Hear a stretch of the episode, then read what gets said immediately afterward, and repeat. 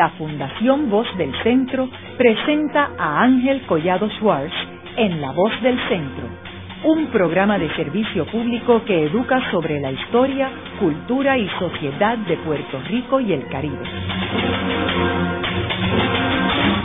Saludos a todos. El programa de hoy está titulado La relación Muñoz Marín y Kennedy. Hoy tenemos como nuestro invitado al doctor Juan B. Justi de Jesús, quien es profesor en el recinto de Ciencias Médicas de la Universidad de Puerto Rico y es director del Instituto de la Historia de las Ciencias de la Salud en el recinto de Ciencias Médicas y es actualmente candidato a doctorado en Historia en el Centro de Estudios Avanzados de Puerto Rico del Caribe. Luis Muñoz Marín, como sabemos, fue electo por primera vez gobernador de Puerto Rico en el 1948, fue el primer gobernador electo en nuestra historia. Revalidó en el 1952 y en el 1956. Eh, durante estos últimos dos términos, Muñoz trató de hacer cambios al Estado Libre Asociado de Puerto Rico.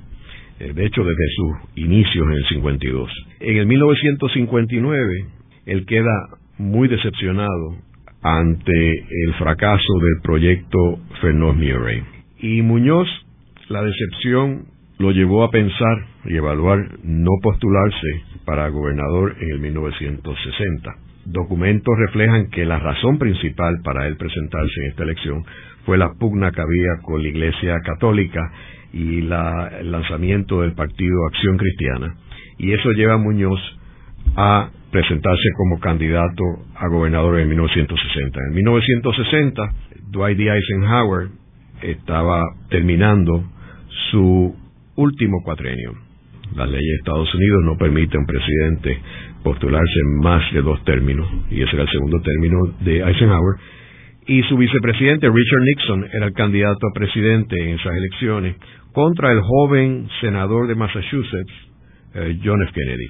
Las encuestas reflejaban que eh, Nixon debería ganar esas elecciones. Sin embargo, y eso en parte era una de las razones por las cuales Muñoz no se sentía muy positivo a postularse en el 60, eh, si no es por esta pugna con la Iglesia Católica. Las vueltas de la vida es que Kennedy triunfa estas elecciones, el presidente más joven eh, de los Estados Unidos, católico, y eso abre un nuevo mundo para Muñoz Marín que también eh, revalida y sale electo eh, por su cuarto y último término como gobernador en el 1960. Juan, eh, tú has estado estudiando este tema y has dado una conferencia sobre este tema en la Fundación Muñoz Marín. me gustaría comenzar el programa proveyéndole a los radioescuchas un trasfondo en términos de cuándo es que Muñoz conoce a Kennedy, cuándo es su primer encuentro. Sí, buenas noches, eh, Ángel. Gracias por la invitación eh, que me haces a participar en este importante foro.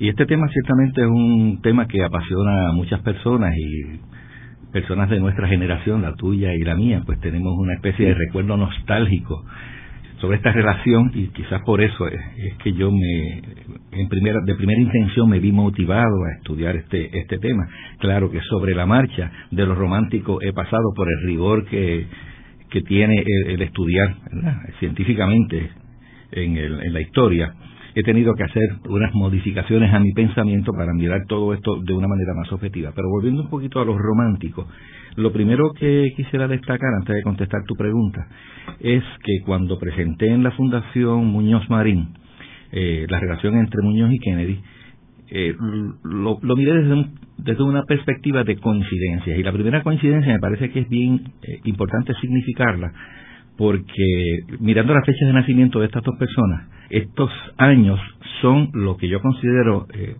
momentos históricos y emblemáticos en la historia de Puerto Rico. Muñoz nace en 1898, época en que es la invasión norteamericana en Puerto Rico, y John Fitzgerald Kennedy nace en el 1917, otra fecha emblemática por dos razones. Primero, la imposición de la ciudadanía norteamericana a los puertorriqueños, y lo otro es la conscripción que también se da en ese año, es decir, el reclutamiento eh, forzado para el soldados al ejército eh, norteamericano a la luz de la, de la Primera Guerra Mundial.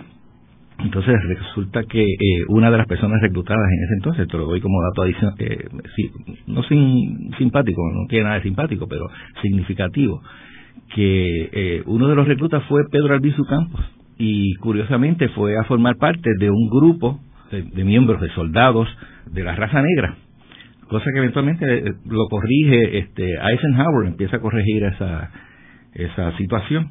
Pero esa relación lo que en términos de la diferencia en años en que nace, pues nos, nos señala la diferencia en edad entre una, una y otra eh, persona, entre Muñoz y, Kennedy. Tu pregunta es cuándo coinciden. No coincidieron, como se piensa, en el momento en que va a asumir la presidencia de los Estados Unidos siendo recién electo, sino que se habían conocido un poco antes.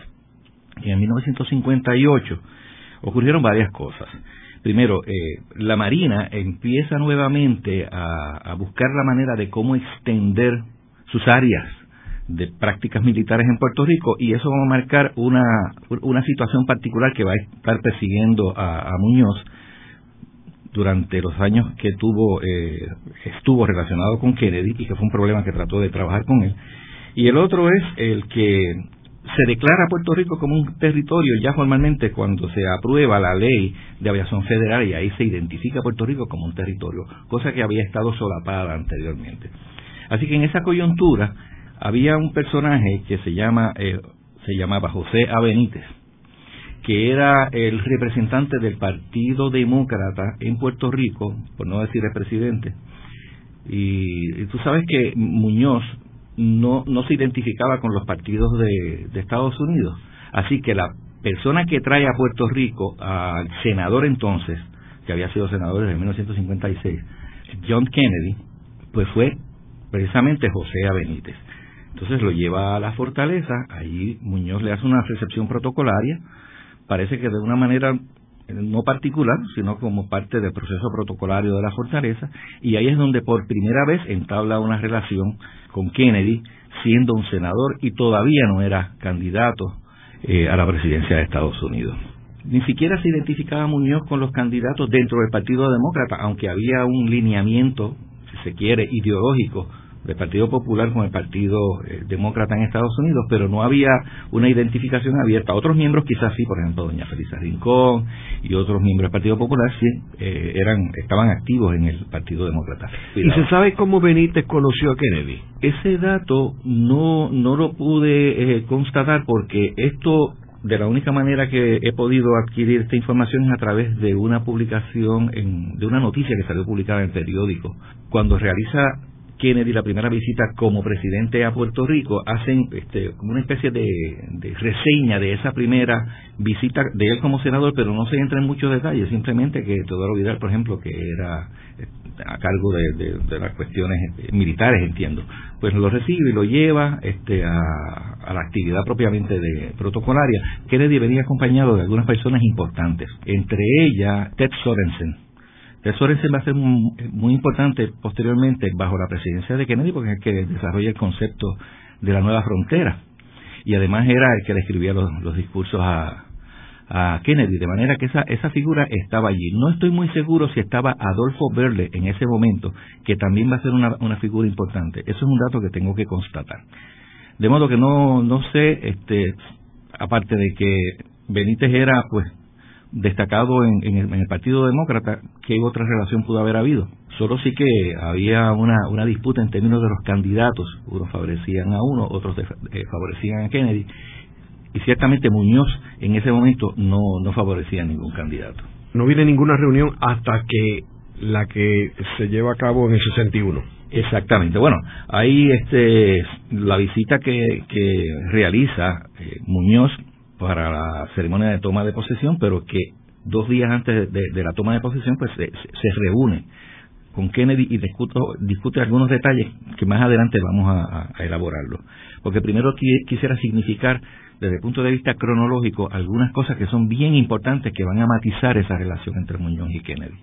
Por ejemplo, en el 59 pues sabemos el triunfo de la Revolución cubana y en esos primeros meses de la revolución, pues había una, una especie de, afinidad entre un buen sector de, de Latinoamérica que miraba con gran simpatía en sus inicios el triunfo de la revolución cubana. debemos recordar, y de eso tú eh, entiendo que has hecho programas anteriormente, de esa relación que tuvo Muñoz con todos esos líderes eh, de la izquierda democrática en, en, Sudamérica, con Betancourt, con Figueres. Entonces había una ideología eh, de una tendencia social demócrata que Muñoz sospechaba o pensaba o quería creer que era la tónica que iba a impartir la revolución cubana en, La Habana de esos años del 59. Como cuestión de hecho, Muñoz al principio trató de hacer un acercamiento con, con Fidel a través de don José Pepín Bosch, eh, a instancias de don Pepe Figueres, de don José Figueres, que era bastante amigo de, en ese momento todavía, eh, de Fidel, y le hablaba pues en términos elogiosos de esa revolución y entonces a través le sugiere que a través de don Pepín Bosch haga una reunión, un acercamiento. Claro, ya había transcurrido cuando se dio esa situación algunos eventos que en Washington no se estaba mirando con buenos ojos.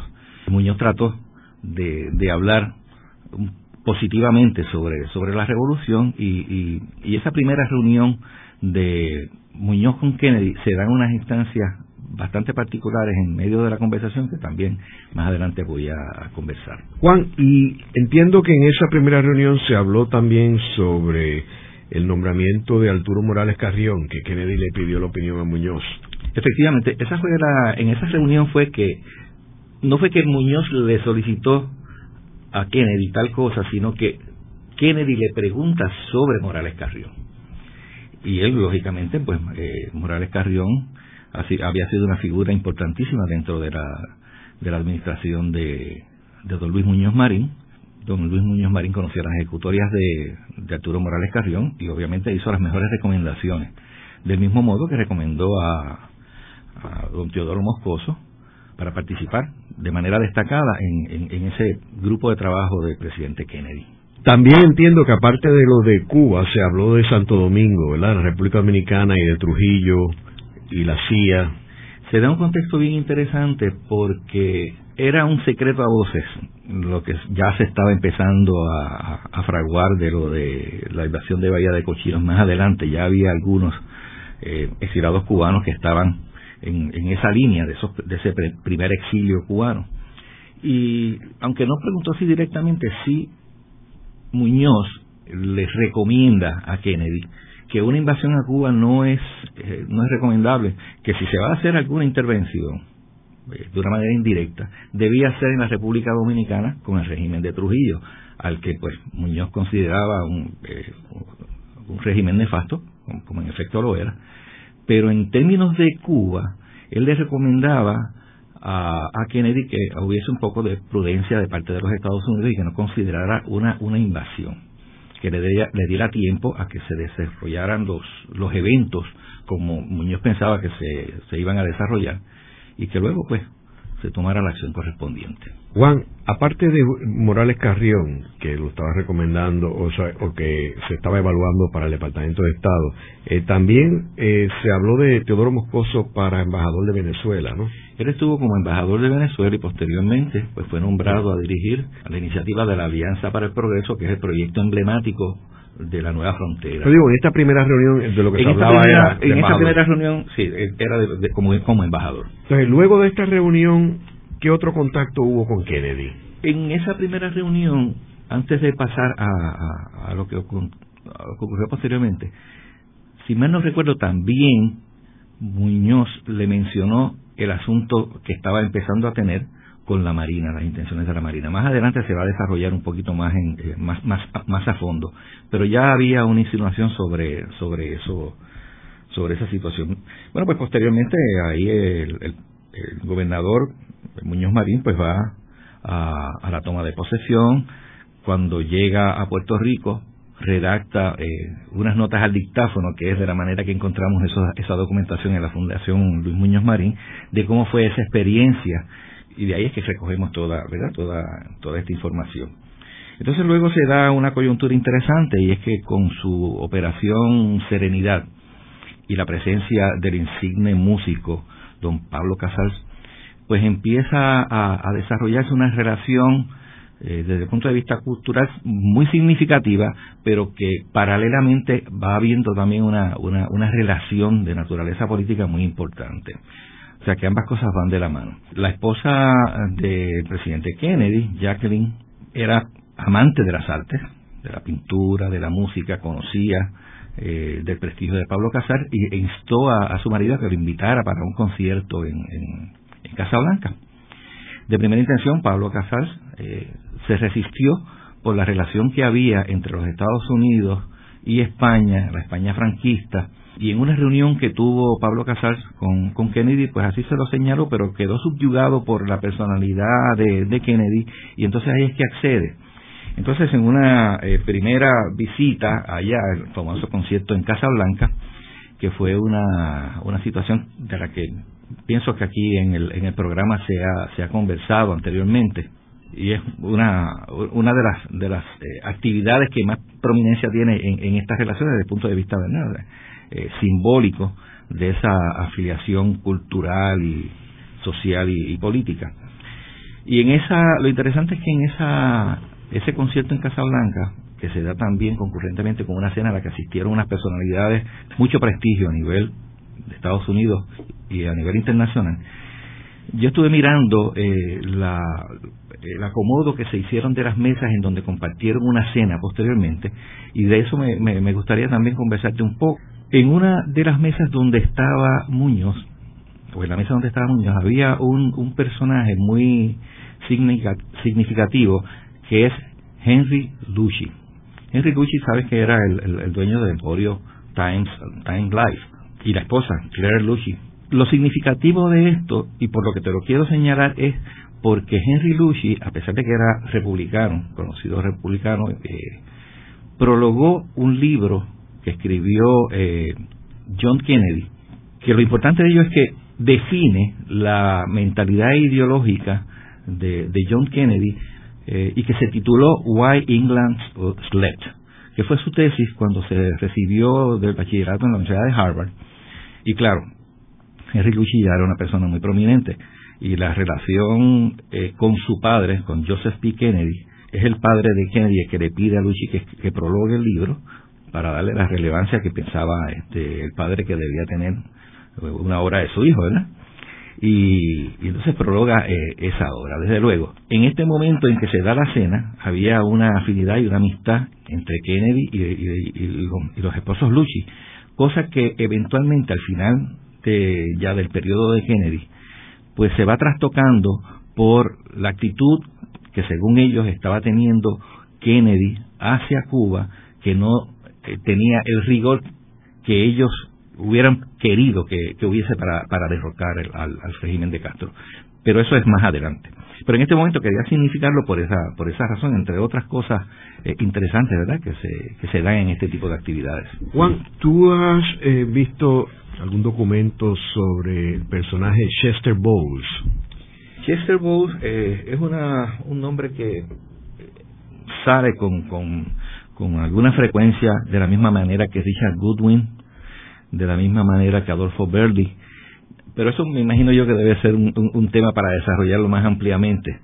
Y, todavía estoy en, proceso de acopio de información específica sobre esa relación. Te menciono porque en el libro de la historia oral de Thomas Hughes, Tom Hughes, que era muy amigo de Chester Bowles y trabajó para Chester Bowles, que sabemos que fue tuvo varias oposiciones en Estados Unidos, fue este, muy cercano a Adlai Stevenson, eh, fue eh, senador de Connecticut y fue también embajador de Estados Unidos en varios sitios, incluyendo en India.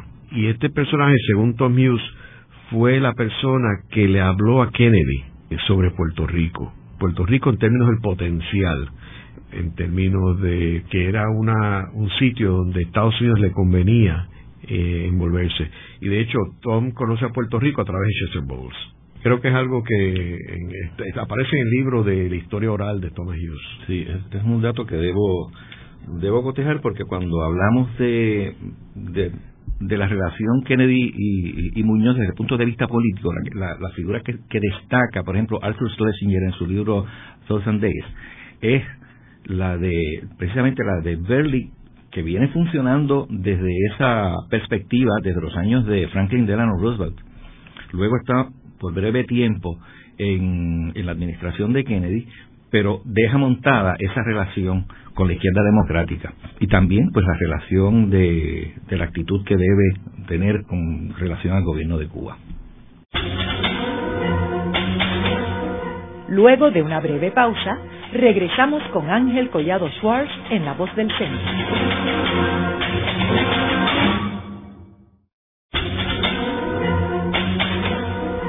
Están escuchando a Ángel Collado Schwartz en La Voz del Centro. Ahora pueden accesar a toda hora y desde cualquier lugar la colección completa de un centenar de programas transmitidos por La Voz del Centro mediante nuestro portal www.vozdelcentro.org. Continuamos con el programa de hoy titulado La relación de Muñoz Marín y Kennedy. Hoy con nuestro invitado, el doctor Juan B. Justi de Jesús, quien es profesor en el recinto de Ciencias Médicas de la Universidad de Puerto Rico y director del Instituto de la Historia de las Ciencias de la Salud de dicho recinto, y que es estudiante doctoral en Historia.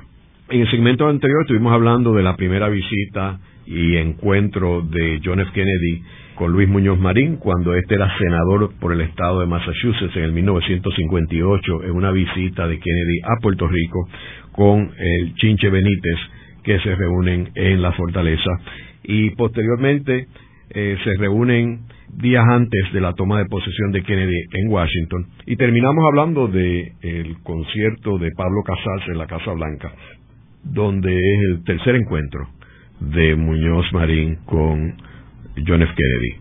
Juan, ¿hubo algún tipo de comunicación entre ellos antes de ese encuentro en Casa Blanca? Entre la toma de posesión del presidente Kennedy y esas actividades simpáticas de visitas a llevar el concierto, ocurrieron una serie de eventos que yo creo que merece la pena destacarlos, porque son extremadamente importantes para la historia eh, no solamente de Estados Unidos y Puerto Rico, sino para, el mundo. Y una de ellas obviamente es la, la, invasión de, a Bahía de Cochino, que se dio el, el del 18 al 19 de abril de ese 1961 en donde Kennedy pues había desoído las recomendaciones que le había eh, hecho Muñoz de que, de que no atacara, claro. Él estaba eh, siguiendo unos planes, unos planes comenzados previamente con la administración de, de Eisenhower y tenía hasta cierto punto un deber moral de hacerlo, porque si una cosa le criticó eh, Kennedy a, a, a, bueno, en este caso a, Nixon en la, en la contienda electoral era la, la poca eh, firmeza que se había tenido, ¿verdad? En, en tener respuestas eh, militares expeditas. pues en este caso, pues siguió hacia adelante con, con esa invasión a Playa Girón, con las consecuencias que nosotros todos conocemos, la molestia en, en el sector del exilio cubano, lo que afectó a la imagen internacional de, de los Estados Unidos.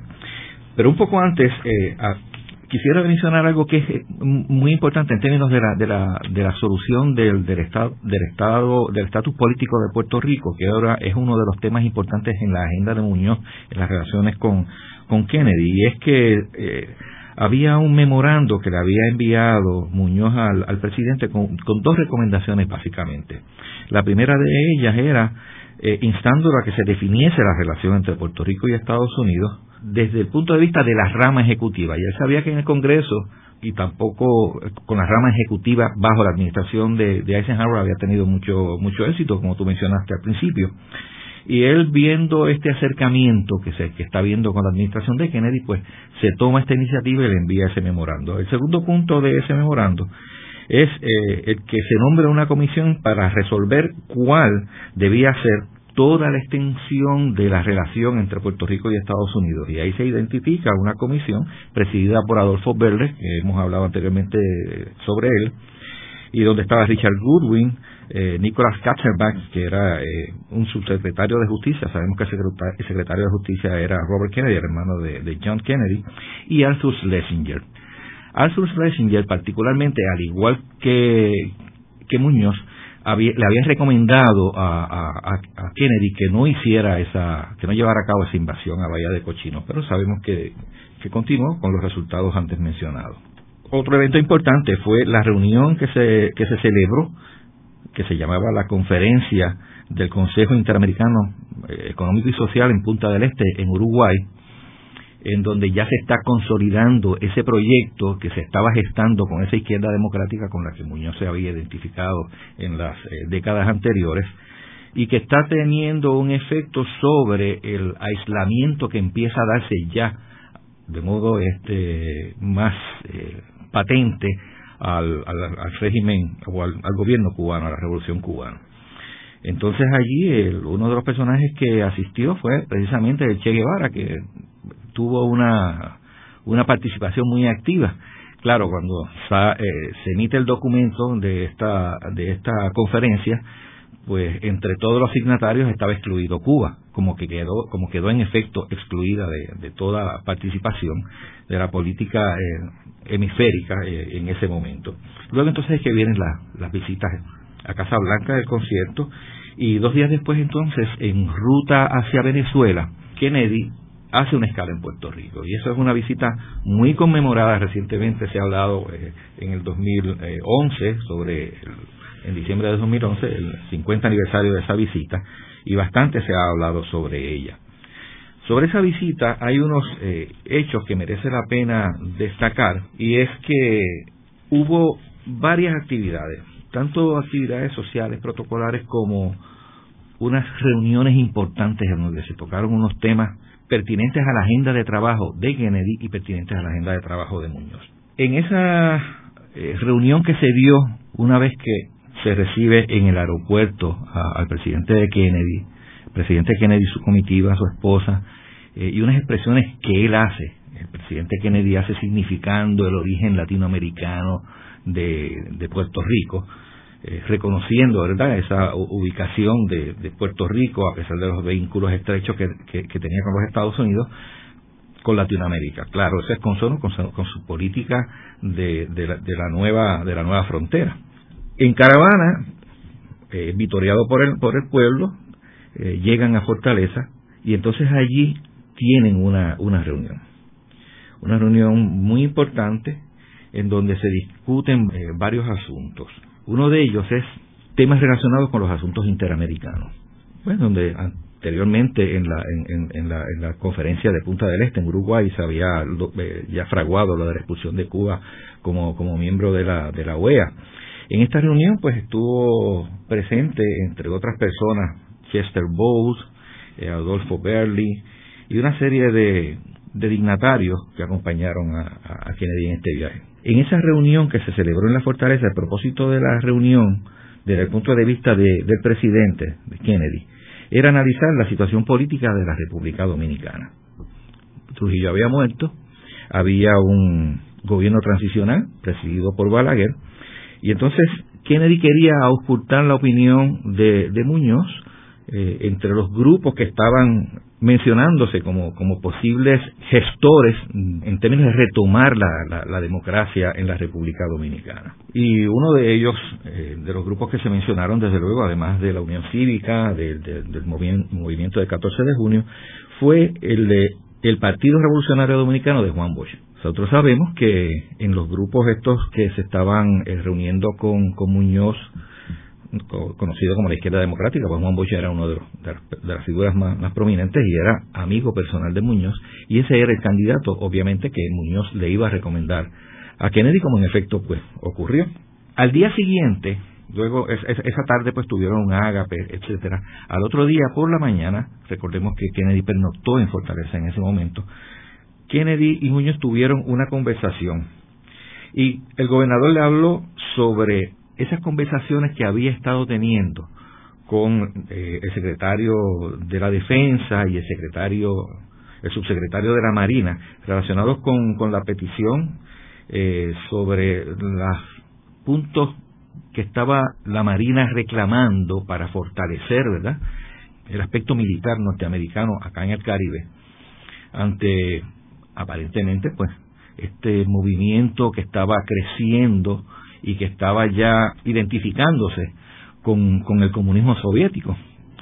Y entonces ahí pues se fortalecen esas peticiones de parte por parte de la Marina y, le estaban reclamando específicamente tomarse las islas de Vieques y Culebras. Ahí comienzan esas conversaciones de Muñoz con Kennedy porque obviamente pues era un, un elemento de mucha de mucha preocupación para, para el gobernador y se lo estaba planteando en esos términos al, presidente. ¿Y cuál fue la reacción de Kennedy ante esos planteamientos? Le solicitó un memorando donde le explicara cuáles podrían ser las alternativas o, o qué podía evaluarse como alternativa a esa petición. El problema es que Robert McNamara tenía eh, una política que se llama la, política de, respuesta flexible, ¿verdad? que es lo que se conoce como la doctrina McNamara. Y McNamara pues estaba eh, hasta cierto punto respaldando esas peticiones de la, de la, de la Marina. Y entonces ya las eh, alternativas que, podía presentar el gobernador pues iban a encontrar una resistencia bastante significativa no solamente en la, en la Marina, sino a nivel de gabinete con la, doctrina de, de, McNamara. Pero ciertamente Muñoz trató de, presentar resistencia y finalmente eh, le ofrece Muñoz que en la medida en que sea dramáticamente indispensable para la defensa nacional, que se consideraran otras alternativas, porque, bueno, primeramente no se pueden eliminar unos, unos eh, municipios eh, en Puerto Rico porque pues, a nivel constitucional había que hacer una, una, enmienda constitucional a tales efectos. O sea que no era tan sencillo como eso. La fuerza con la que la Marina estaba solicitando y reclamando eso pues era bastante eh, difícil de lidiar con eso. Solamente el, el, el valor de un pueblo que se enfrenta a tanto a la, a la petición de la Marina como a todo el aparato militar norteamericano es lo que impide que se lleve a cabo tal desacierto de, de erradicar de sus raíces unas poblaciones de unas islas enteras, no solamente los seres humanos que vivían ahí, sino incluso sus difuntos, que era lo que pretendía la, Marina. Y Muñoz, pues, muy hábilmente, para no contravenir ¿verdad? la actitud del, del gobierno norteamericano, delega en esa en esa voluntad del pueblo y le dicen ustedes adelante con su con sus reclamos porque tenía el alcalde de Vieques que lo estaba le estaba mostrando la situación real y dramática de lo que se estaba viviendo allí y Muñoz pues tuvo la sensibilidad de de, de reconocer y, y darles espacio al pueblo de quien así es como como se resolvió en ese momento pero más adelante la la Marina retomaría nuevamente esa ese deseo. Juan, y en términos del estatus, hablaron del estatus. En términos del estatus también, nuevamente, pues un tema que fue recurrente. Ciertamente, pues se, discutió, claro, no con mucha este, profundidad en ese momento, puesto que fue una, una reunión en donde se discutieron varios temas. Teníamos el de la República Dominicana, el de, el de la Marina, que eran los prioritarios para, para Muñoz, y desde luego lo de la solución del estatus, que ya estaba corriendo la comisión que, se había designado a tales, a, tales fines. Juan, ¿quién participó en esa reunión, aparte de Muñoz y Kennedy? Esa reunión en particular fue una reunión privada entre ellos. Ellos dos. Ellos dos. Y ahí, bueno, como, como te mencioné anteriormente, es que Kennedy le, pide que, le envíe un, un memorial sobre las alternativas para lo del asunto de, de Vieques y Culebra, que básicamente ese fue el, lo que lo, que resultó de esa de esa reunión particularmente. Más adelante, pues, hubo eh, un, un, asunto muy importante que dio al traste con todas estas, cada quien pues siguió, ¿verdad?, con su, con, su agenda de trabajo. Y en el, en el año 62, lo, lo predominante, lo preponderante, que acaparó la atención no solamente de esos dos líderes, sino de todo el mundo, fue la crisis de los misiles. Eh, y ahí pues se, se, pone en todo su esplendor la doctrina de, de, McNamara, porque esa crisis de los misiles que fue del 14 al 28 de octubre de 1962, pues acaparó la, atención del mundo entero y fue un momento neurálgico, posiblemente lo más cerca que hemos estado de una, de una tercera conflagración a nivel mundial. Juan, ¿y en esa crisis de los misiles hubo algún tipo de intercambio o comunicación entre la Casa Blanca y la fortaleza? Yo no he eh, identificado documentación en donde se hable de algún eh, de alguna comunicación entre ellos en ese sentido, porque eso eso evidentemente estaba eh, a cargo del alto mando militar, el, el, EXCOM, el, comité ejecutivo, en donde estaban representados pues funcionarios del aparato militar. Robert McNamara, pues, era el que llevaba la, voz cantante en ese sentido. Y Kennedy, jugando las fichas desde el punto de vista político eh, a niveles ya de, primer ministro de la Unión Soviética y la presidencia de los Estados Unidos en un proceso de negociación que sabemos todos en, qué término, concesiones de ambas partes, posiblemente más concesiones de Estados Unidos que de la misma Rusia. Entre ellas, pues, el compromiso por parte de los Estados Unidos de no atacar a, Cuba. Pero claro, también este, para la Unión Soviética eh, desmantelar esas bases en donde se habrían de ubicar esos misiles con armas atómicas, pues Estados Unidos tenía que hacer lo propio en Turquía. Y bueno, eh, después de, de unos dos semanas de, tensiones, pues llegó a un, a un, feliz término. Entonces eso pues, representó para, para Cuba también un nuevo giro, puesto que su gran aliado, ellos consideraban que no había sido lo enérgico que ellos hubiesen querido, porque ellos se sentían obviamente pues atacados y esperaban una, una, una defensa más decidida por parte de la, de la Unión Soviética.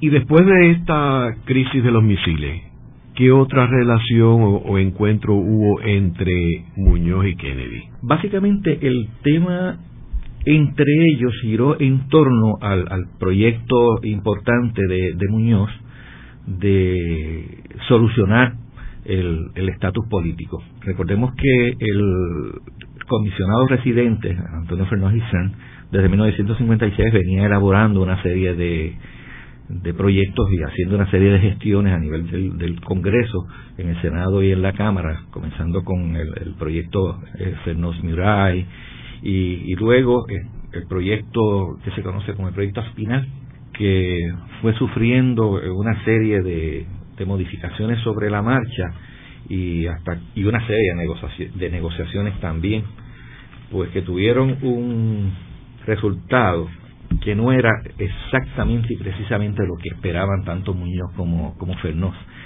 Eh, toda, esa, toda esa serie de negociaciones, nosotros podemos verlas explícitamente en términos de una biografía o una, una, un documento vivencial, unas conversaciones que tuvieron eh, Muñoz y, y Isran y que eh, se grabaron y el compañero Néstor Duprey pues las transcribió comentadas sobre todo ese proceso del proyecto Aspinal y el desenvolvimiento final de, esas negociaciones.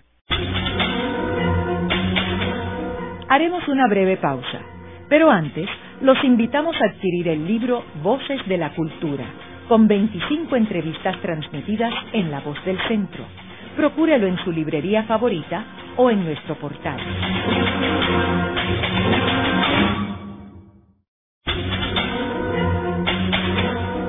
Regresamos con Ángel Collado Schwartz en La Voz del Centro.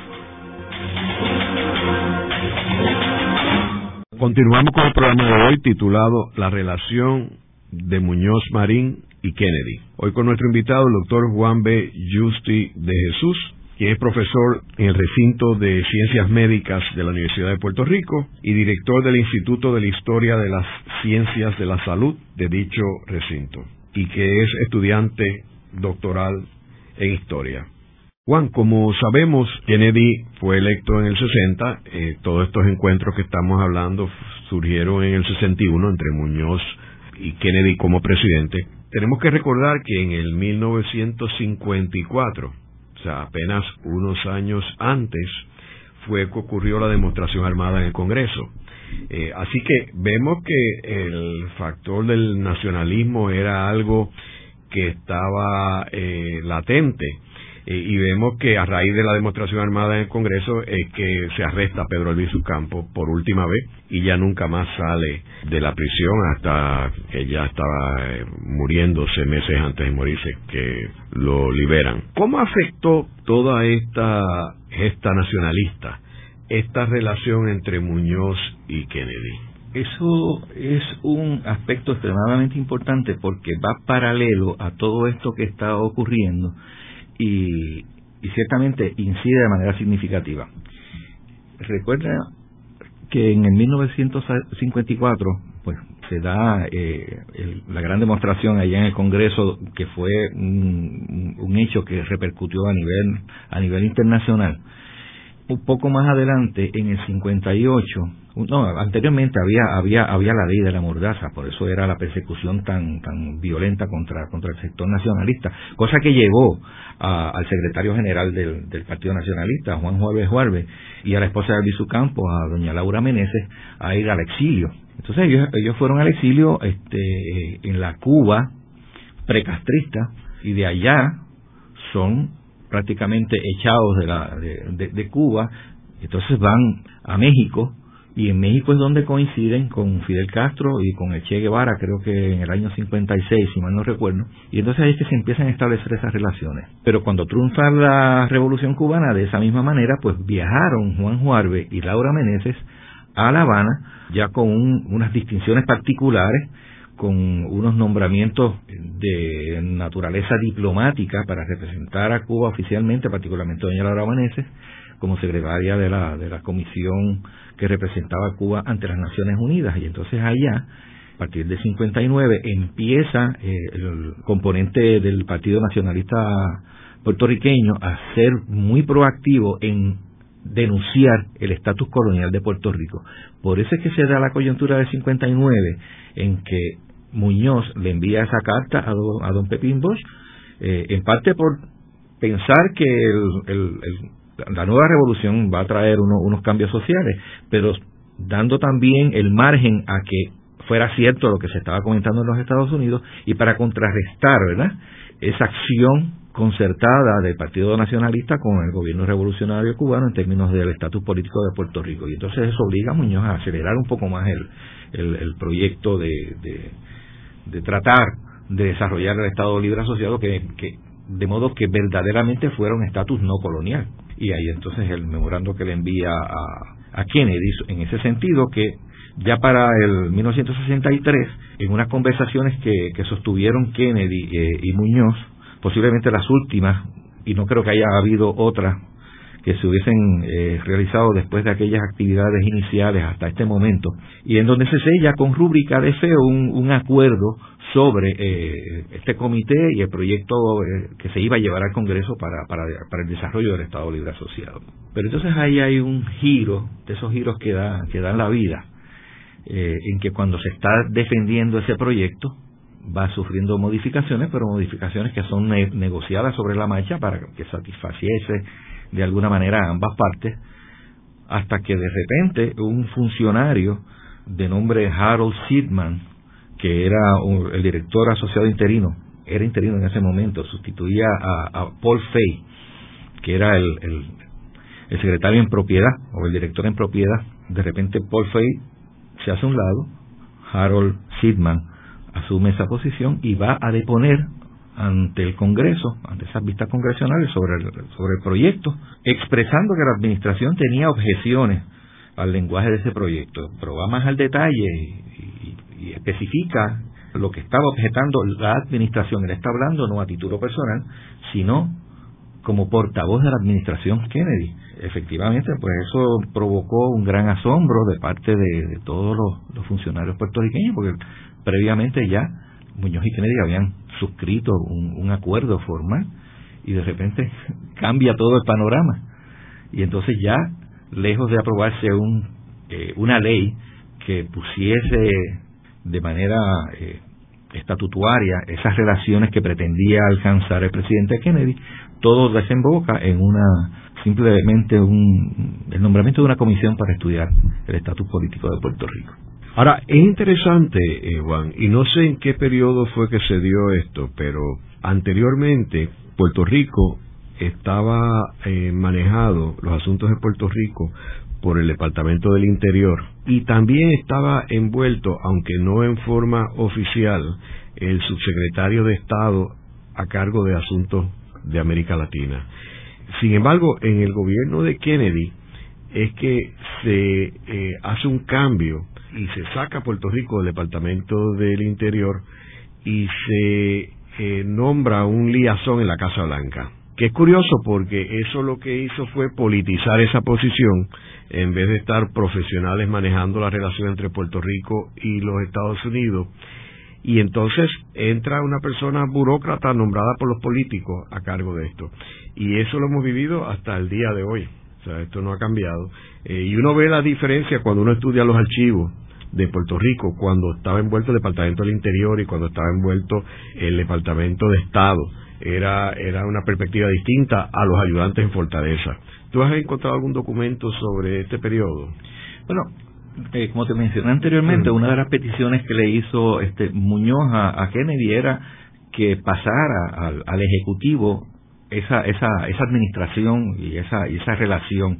Sí, pero el Ejecutivo estaba, lo que pasa es que lo movió a la Casa Blanca. Eh, no, cuando me refiero al Ejecutivo es a, nivel, a, nivel, a nivel presidencial, sí.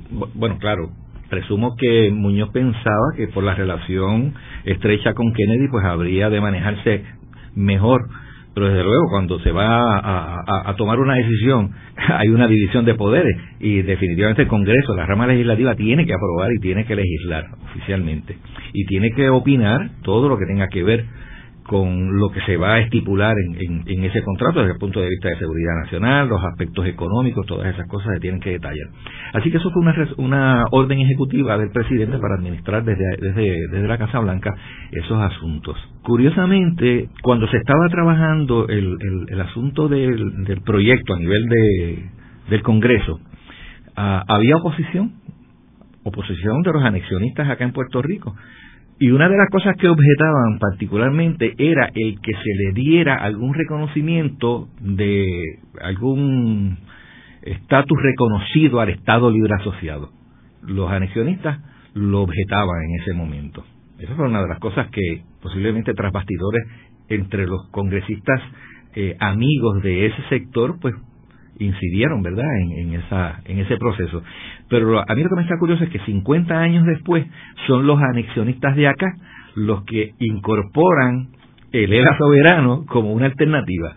O sea, la vida da un giro inexplicable, pues y ahora es todo lo contrario. Los miembros, algunos miembros del Partido Popular, entonces han objetado el aspecto de la soberanía dentro del Estado Libre Asociado, mientras que el sector anexionista lo ofrece en un plebiscito, que sabemos que no está el plebiscito, pero bueno. Luego de la pausa, continuamos con Ángel Collado Schwartz en La Voz del Centro.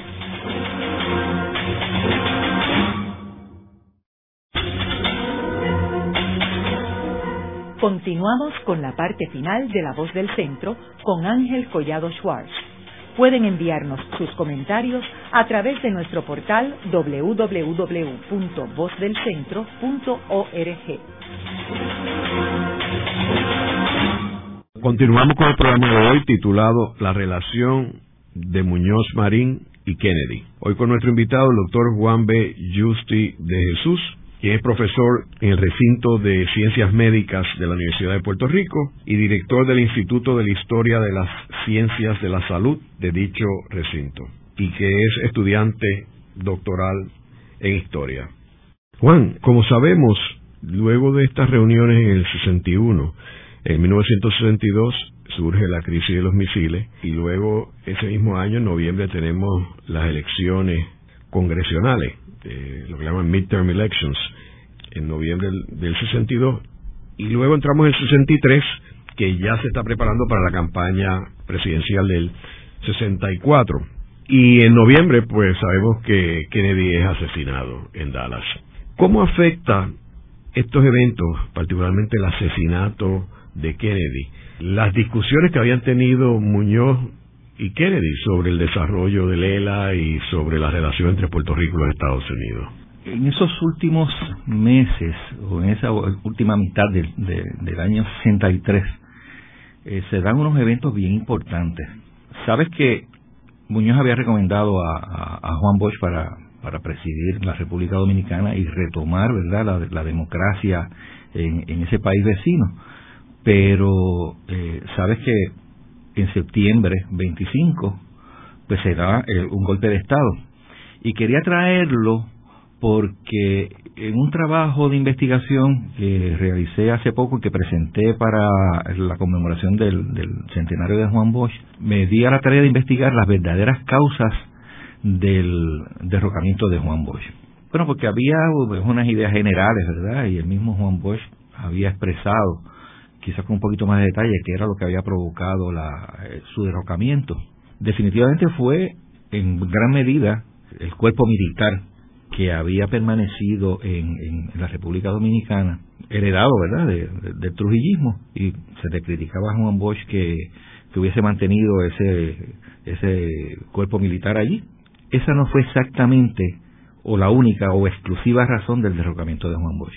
Hubo una participación, eh, una participación bastante significativa de la Agencia Central de Inteligencia en ese derrocamiento.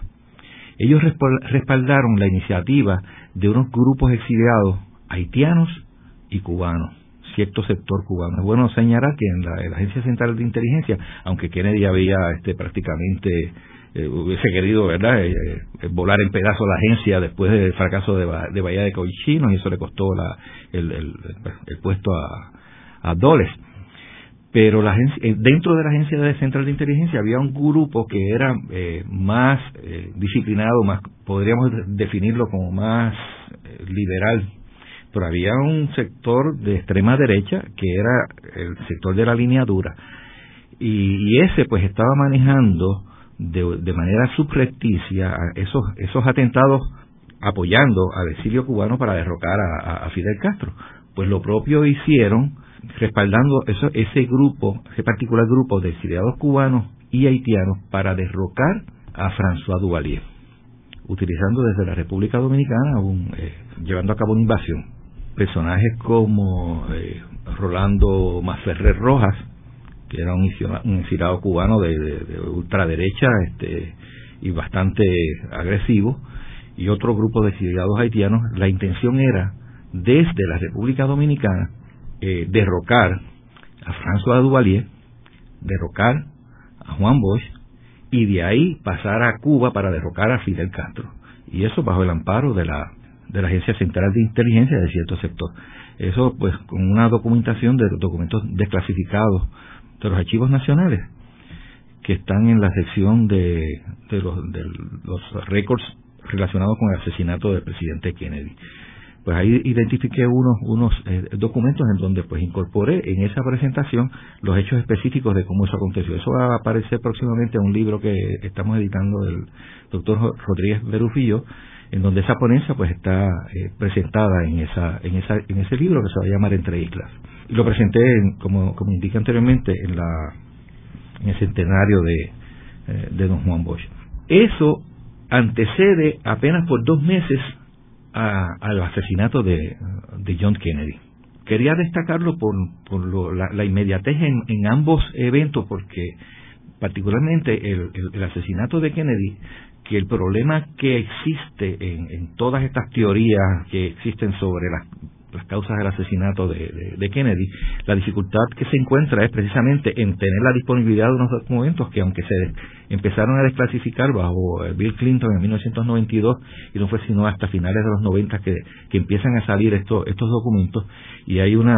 Eh, eh, una explosión de, de libros relacionados con el tema basados en esos documentos, pues ahí aún quedan muchos documentos indispensables para, para eh, conocer verdaderamente qué fue lo que ocurrió, porque eso es como una especie de vacío histórico que queda, que hasta que se desclasifique todo no sabremos exactamente qué fue lo que, ocurrió, lo que ocurrió y que una de las consecuencias que tuvo fue precisamente ese desarrollo político que se venía dando en Puerto Rico a, la luz de, de las relaciones de, de Muñoz y Kennedy. De hecho, eh, esa muerte pues sabemos todos que afectó significativamente bueno a todo a toda la población pero particularmente a Kennedy a, Muñoz el asesinato de Kennedy también lo impactó de una manera significativa según nos, nos narra Juan Manuel García Pasalacua que estaba allí cerca de Muñoz cuando él recibió la noticia yo tengo que pensar que obviamente una, una noticia tan trágica como esta tiene que haber eh, jamaqueado el gobierno americano este y aunque el vicepresidente fue el que asumió la, la presidencia y era demócrata pero pero era habían otros ayudantes y la relación entre Johnson y los Kennedy no era una que era muy estrecha sino que había mucha mucha controversia particularmente entre Robert Kennedy y Johnson eh, así que eh, es obvio que la relación entre Puerto Rico y Estados Unidos cambió y lo vemos cuando Años después, en el 67, se lleva a cabo el plebiscito en Puerto Rico. Guillermo Irizarry fue con los resultados a ver al presidente Johnson y no los recibió. O sea, no le importaba el plebiscito, que el plebiscito fue como parte del resultado de esa comisión. Fue el resultado del giro que tomó esa evaluación de ese proyecto final. Claro, ahí evidentemente todavía debe haber información que nos arroje más luz de qué fue lo que ocurrió en ese en ese cambio de postura eh, en los momentos finales ¿no? de, de la, de la presencia física de, Kennedy en el mundo. Todavía hay mucha tela de dónde cortar, pero como digo, hace falta una documentación que todavía no está accesible a, nosotros. En el programa de hoy hemos discutido la relación entre Muñoz Marín y Kennedy. Vemos que desde los tiempos de Franklin D. Roosevelt eh, y de Harry Truman, Puerto Rico no había tenido una relación tan estrecha con la presidencia de Estados Unidos como la que tuvo bajo Kennedy había mucha coincidencia entre el pensamiento liberal de Kennedy y el de Muñoz Marín, muchos amigos mutuos. Esos tres años fueron un, tres años muy especiales en términos de la relación de Puerto Rico y Estados Unidos, años que no han sido repetidos eh, a través de nuestra historia. Después de este periodo nunca ha habido una relación tan estrecha como la que hubo eh, entre Muñoz y Kennedy y a la misma vez tan controversial porque el caso de la Marina de Guerra y las exigencias de la Marina de Guerra pues era un, un asunto este controversial sin embargo se resolvió amigablemente y nunca hemos tenido puertorriqueños nombrados a posiciones tan importantes como las que se nombraron en este periodo en Morales Carrión en el Departamento de Estado eh, Moscoso en el proyecto de Alianza para el Progreso. Ha habido embajadores, pero nunca Puerto Rico ha jugado un papel o ha tenido una relación tan estrecha con la Casa Blanca como la que tuvo en este periodo. Eh, muchas gracias, Juan. A la orden siempre y gracias por la invitación. Eh. Esta ha sido una producción como servicio público de la Fundación Voz del Centro. Los invitamos a sintonizarnos la próxima semana a la misma hora. Y recuerden que pueden adquirir el libro Voces de la Cultura en su librería favorita o en nuestro portal.